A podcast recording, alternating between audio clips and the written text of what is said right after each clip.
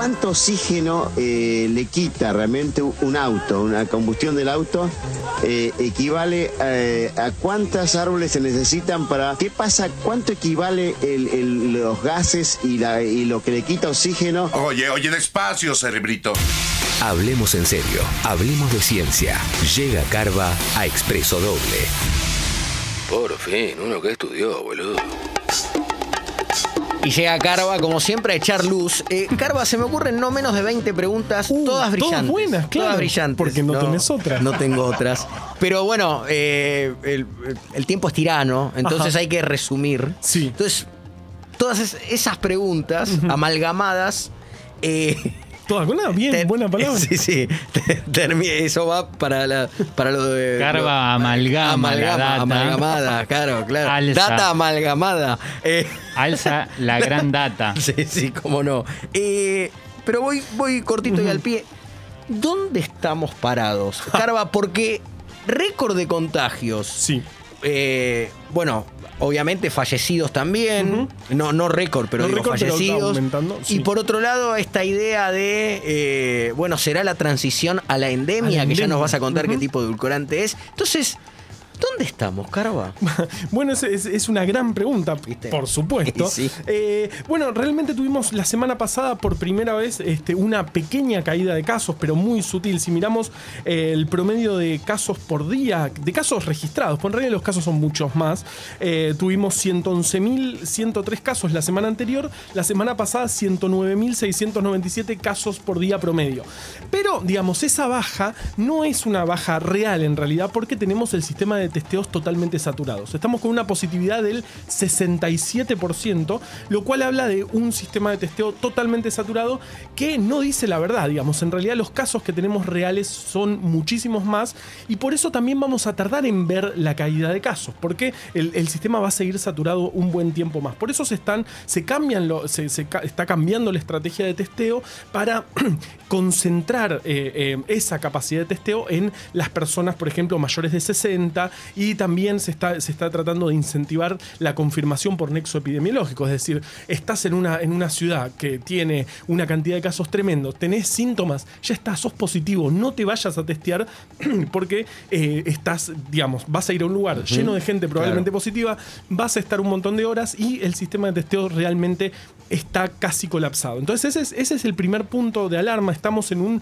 en un momento de la pandemia con el sistema de testeo eh, prácticamente colapsado. También la atención primaria, digamos, si bien en ocupación de terapias intensivas, eso que es lo que más...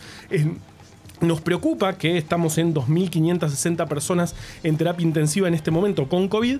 Eh, lo que sí está, digamos, muy, muy lejos del 8.000 que vimos en el momento más, más complicado, pero sí toda la atención primaria está bastante apretada porque hay mucho, mucha demanda al sistema de salud, no en, en los casos más graves, por suerte, eh, pero sí en, en toda esta atención primaria. Así que, en primer el ¿dónde estamos? Bueno, con una, con una circulación impresionante, con un sistema de testeos muy apretado, colapsado, ya con una positividad del 67%, estamos testeando muy mal, mucho menos de, de lo que deberíamos.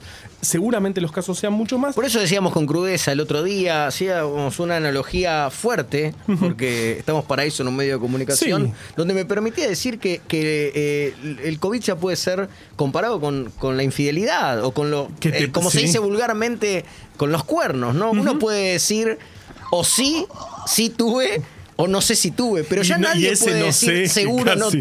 seguro no tuve. Bueno, ¿no? justam- justamente porque fíjate, fíjate Córdoba, Córdoba es, es la, la- la primera, la primera jurisdicción que está bajando los casos. Córdoba tiene, eh, tuvo 17,7% menos de casos que la semana anterior, pero se cree que esa bajada también es porque deja de haber susceptibles, porque realmente se contagiaron casi todos. Eso, eso está pasando, digamos, con una circulación tan grande que además ya a nivel regional es, es similar, digamos, ya están creciendo todos a nuestro ritmo, digamos, Brasil, eh, eh, Chile, Uruguay, estamos en- eh, con una circulación de casos similar. Y bueno, justamente con esa circulación tan grave, tan agresiva, probablemente baje también porque deja de haber susceptibles, como vos decís, de la infidelidad. Probablemente Claro, todos, claro, todos la, sí, todos sí. la sufrimos. Sí. Así que yo creo que esa, esa, esa es la situación. Digamos, la ocupación de terapias intensivas empezó a crecer un poco. Hubo un informe de la Sociedad Argentina de Terapias Intensivas mm, alertando sobre la, la- la creciente demanda de pacientes con COVID, muy lejos de la saturación que vimos en otros Pero momentos. eso tiene que ver igualmente, entiendo, ¿no? Eh, corregime si no, con que an- a tanto bagaje de, de contagiosidad, creo que existe la palabra, Sí, sí. eh, por más que sea ínfimo el porcentaje, bueno, Totalmente. Se, se- se va, se va llenando, digamos, o, o va requiriendo eh, internación eh, y eso es lo, lo que lo hace difícil. No Claro, son claro. demasiados casos. Son demasiados casos, es un porcentaje muy pequeño, pero son demasiados casos. Y sobre todo de las personas no vacunadas. Se está viendo este, alrededor del 60% de las personas, o un poco más, más por ahí ronda el porcentaje de las personas que están en terapia intensiva no están vacunadas. Pero ese 60% en una población que ya está más del 80% vacunada. O sea que es, muy, eh, digamos, el porcentaje es muy bajo, digamos, de- si vos estás vacunado, es muy poca la probabilidad de que eh, te- este, termines cursando una enfermedad grave, pero bueno, hasta al, al nivel tan alto de contagios sí se está viendo este, un aumento en la ocupación. Todavía es manejable, muy lejos de los momentos más complicados de la pandemia, pero está aumentando. La, la Sociedad Argentina de Terapias Intensivas justamente eh, aler- alerta sobre esto. Además, está- hay mucha ocupación por otras patologías y por, por ejemplo, accidentes. Digamos, hay una movilidad, eh, digamos, prácticamente igual que en, en- en momentos de no pandemia. Así que eso, y, y un sistema de salud también apretado porque se están contagiando mucho de COVID lo- los mismos este, trabajadores y trabajadoras de la salud. Entonces, es una situación complicada. No estamos como en los momentos más terribles. Y estamos justamente pasando, pro- probablemente pensando en una situación de endemia. ¿Qué es una endemia? Que, eh, bueno, justamente es un edulcorante que hace. No. Eh, just- Endemia. Endemia. es, hablamos. No que- sé qué es, pero quiero endemia, no quiero pandemia. Totalmente, No sé totalmente. qué es. O sea. Es la tía, la tía endemia, sí, la ¿no? tía, la tía Endemia. Dale un ¿Cómo beso anda? a la tía endemia, ¿Cómo anda la tía? Es que Es uno no quería besar. a- Buenísima. Sí. Era la que te decía, poné la manito así y te regalaba dos marrones. Do- Ah, una platita, una platita sin que te viera nadie. Pero uno no quería besar a la tía endemia porque comía mucho caramelo media hora. Eh, Y, y aparte tenía otra particularidad de la tía endemia, es que se pintaba más los dientes que los labios. Ay, tía, ¿te pintaste los labios o te pintaste Y te los dientes? dejaba la marca. Y te dejaba la marca, claro, te dejaba, te dejaba te la, mar- marca de la endemia. La claro marca de la endemia. La marca de la endemia. Bueno, justamente cuando hablamos de pandemia hablamos de eh, todos los continentes o en gran parte de los continentes una circulación de un patógeno a la vez.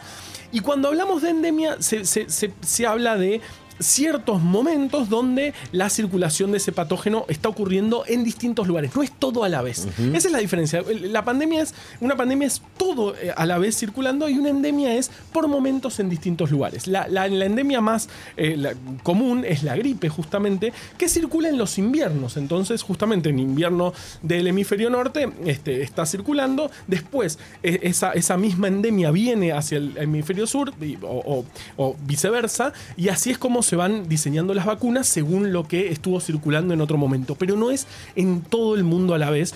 Y es lo que se espera para, para eh, esperemos que vayamos a una situación así, de una circulación que por momentos puede ser alta, por ahí, ahí va a haber, vaya a haber que tomar alguna medida, por ejemplo, uso de tapabocas, que sabemos que funciona muy bien, o alguna restricción para, hasta que bajen los contagios y este, seguir haciendo nuestra vida normal. Hacia eso esperamos ir. Yo no, no, no me animaría a decir que este, estamos, eh, eh, que, que eso va a pasar pronto o no, no, no lo sé. El, el virus puede seguir mutando, pueden seguir apareciendo nuevas variantes. Pero si no porque- apareciera más que la. la- Es que eso, viste, uno le pregunta como al arquitecto que te está haciendo, la- te está haciendo la arcada, o la, o la pileta, o, eh, o el- cuánto le dejas el auto al mecánico. Que, se- que son dos, tres meses. Más No. o menos se podrá saber si. Eh, yo, eh, realmente no me animo. me da bronca la gente que saber- estudia y cuando no sabe te dice no sé. Pero sos argentino, Carva. Estamos en el país donde se puede sin saber decir algo. Pero- pero después ¿Para qué naciste acá? Andate a Suecia. No. Si, si decís no sé cuando no sabes. Pero el, el- el mecánico te dice la verdad cuando Sí. le, le- te dicen tres días te tengo el auto. Sí. Eh, Nunca son tres días. No, el mecánico ¿para lo primero que hace es te abre, es eh, siempre, te abre el capot y dice, No. Y lo, y lo tiene actuado. Lo tiene actuado tipo un, un Peretti. Sí. ¿Quién te hizo esto? No, eh, No decís, más. Venime a ver a mí. Claro. Pero bueno, eh, son, son eh, algunas de las estrategias. Totalmente, no, realmente no lo sé, no creo que nadie sepa en este, en este momento ah, cuándo va a terminar, cuándo vamos a estar en una situación similar. Sí, lo bueno, lo, lo- lo maravilloso que tenemos es un país que se quiere vacunar. Realmente estamos en un 86,8% de, de toda la población argentina con la primera dosis, 75 con la segunda, 22 ya con la tercera. Y el grupo etario, esto que hablábamos hace, hace, hace un ratito de los niños y las niñas, es tal vez el más flojo, que tienen 69%, el, el grupo de 3 a 11 años. 69% con la primera dosis y 46% con la segunda dosis. Por eso hay que, hay que eh, reforzar esta idea de vayamos a vacunar a, a los niños y las niñas. Ju- Justo el viernes también salió el hospital Garraham a decir la vacuna es segura. Eh, eh, recomendamos a todos los pediatras y las pediatras que eh, recomienden a, a, este, los padres y madres que vacunen a los niños porque justamente si queremos ir a una presencialidad escolar que empieza dentro de muy poquito, necesitamos bien cuidado a esta población. De hecho, en muchos países del mundo se está viendo este, un crecimiento muy fuerte y en algunos incluso tienen que suspender la presencialidad por este, la suba muy fuerte de contagios que trae la, la presencialidad escolar. Así que para, para obtener una, una presencialidad eh, segura y que dure, necesitamos bien vacunado al grupo etario de los más chicos, que es el que más flojo viene, tal vez porque costó al principio con un Sí. primer comunicado de la Sociedad Argentina de, Pedia- de Pediatría diciendo, bueno, no esto falta más evidencia, al poco tiempo salieron a decir que eh, sí, las vacunas son seguras, eso lo estamos viendo en todos lados, eh, y hoy inclu- incluso hablan de la vacuna de Pfizer, así que vacunemos a los chicos y las chicas que es lo que nos va lo que nos va a seguir este, manteniendo en esta situación y pensando en una presencialidad escolar eh, muy pronto El pibe Nelly tiene algo. Uf, tiene un- Kino Chile. Sí, sí, cómo Eh, Carva, ¿es una buena idea poder vacunar a los eh, infantes en las escuelas? Sí claro sí sí sí de hecho Digo, por una cuestión más logística.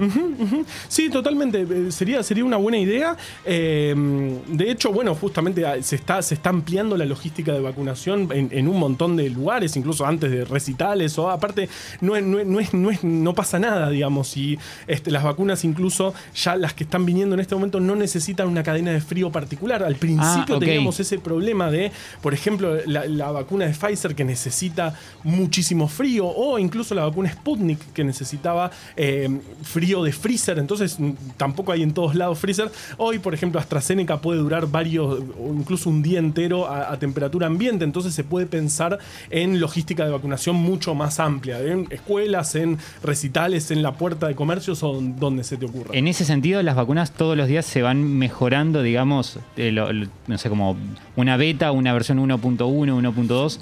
Hay Bueno. como esa, de ese estilo.